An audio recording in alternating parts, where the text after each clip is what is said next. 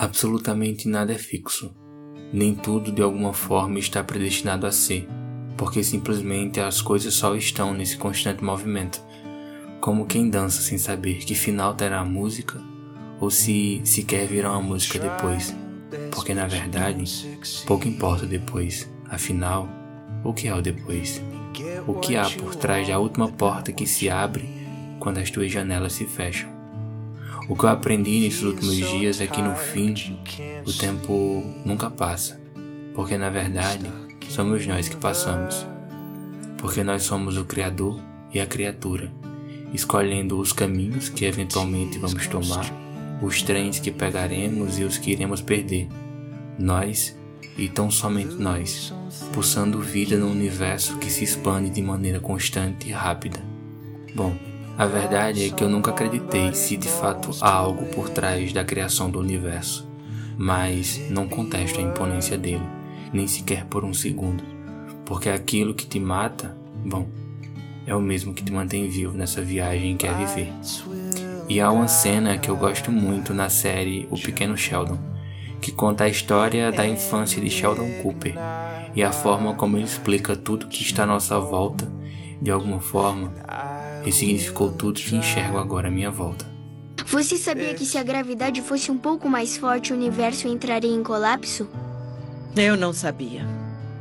Além disso, se a gravidade fosse um pouco menos forte, o universo acabaria e não haveria planetas e nem estrelas. Aonde quer chegar com isso? É que a gravidade é precisamente tão forte quanto ela precisa ser.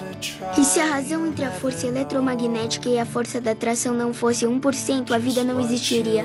Quais as chances disso acontecer sem querer? Por que está tentando me convencer a acreditar em Deus? Você não acredita em Deus. Eu não acredito, mas a precisão do universo torna lógico que haja um Criador. A verdade é que é preciso contemplar a tragédia do tempo Cada passo dado em direção ao finito é o que torna tudo tão significativo, bem mais além do que é. E há uma cena na série The Blacklist onde um químico diz que absolutamente ele não teme a morte. E ele não teme porque, para a natureza, ela na verdade nem sequer existe, já que nada morre, apenas se transforma e torna a se tornar energia de novo. E a verdade é que o presente está no vácuo entre os interstícios de cada segundo. Assim, você é aquilo que é agora, não o que foi, nem tampouco sequer o que será. Até porque, em qualquer e a todo momento, você simplesmente pode decidir mudar a rota, içar as velas e remar para longe. Porque é preciso sair da ilha para poder enxergá-la, da mesma forma que é preciso sair de nós para ver nós mesmos. E a verdade por trás disso tudo é que no fim, o oposto da morte é o renascimento, o oposto da vida, a eternidade. A morte são as lembranças que poderíamos ter construído e que de alguma forma não fizemos. É tudo aquilo que ficou sobre a mesa em algum lugar que nós sequer nunca vamos conhecer, porque não fomos naquela direção. Mas a verdade é que tudo bem também. No fim, não importa o destino, o final da estrada nem nada disso. O que importa de fato é o caminho, os lugares que conhecemos, os amigos que fizemos, as risadas que demos e as lágrimas também. Porque de alguma forma, viver é aceitar ser exatamente aquilo que se é. E bom, tenho tentado aceitar tudo aquilo que se é. Mas a verdade é que esse ano de 2020 foi um dos anos mais duros para mim. O tempo me pôs de joelhos para valer e me tomou a minha volta. Mas também me ensinou que pouco importa o que eu tenho que fazer amanhã ou o que virá depois, porque o que importa mesmo é que nós somos as somas de todas as decisões e os caminhos que escolhemos hoje. E que o tempo, bom, você sabe, ele será absolutamente duro com você e será fiel a ele mesmo. Não importa quanto tempo você acha que tem ou quanto você peça por mais tempo.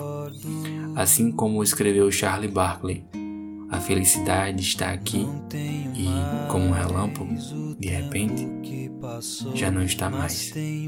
A verdade é que uso a palavra para compor meus silêncios. Não gosto das palavras fatigadas de informar Dou mais respeito às que vivem de barriga no chão, tipo água, pedra, sapo. Entendo bem o sotaque das águas. Dou respeito às coisas desimportantes e aos seres desimportantes também. Prezo insetos mais que aviões. Prezo a velocidade das tartarugas mais do que dos mísseis. Tenho em mim esse atraso de nascença, porque eu fui aparelhado para gostar de passarinhos. Tenho a abundância de ser feliz por isso. Meu quintal é maior do que o mundo. Sou um apanhador de desperdício. Amo os restos como as boas moscas.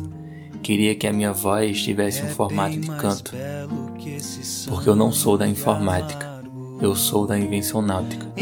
Só uso a palavra para compor meus silêncios. Esse poema se chama O Apanhador de Desperdícios, de Manuel de Barros. No fim, aprendi que é absurdamente difícil dizer adeus. Sempre é, porque ninguém gosta de mudanças. Mas aprender a mudar e acolher essa mudança faz parte da vida até o dia em que a vida não fará mais parte de nós. Gosto de como a Hilda se descreve. Costuro o infinito sobre o peito, e no entanto, sou água fúgida e amarga, e sou crível e antiga como aquilo que vês, pedras, frontões, no todo inamovível. Terrena, me adivinho montanha algumas vezes, recente, inumana, inexprimível, costuro o infinito sobre o peito mas, tornando a pergunta desse podcast, eu me ponho a me perguntar: e se tu pudesse costurar todo o infinito sobre o teu peito, qual nome tu bordaria? Bom, no fim, acredito que um dia eu direi: eu tive uma vida abençoada. Entretanto, toda noite quando eu vou para a cama, apago as luzes e contemplo a escuridão. E me pergunto: isso é tudo? It's my life, it's now or never.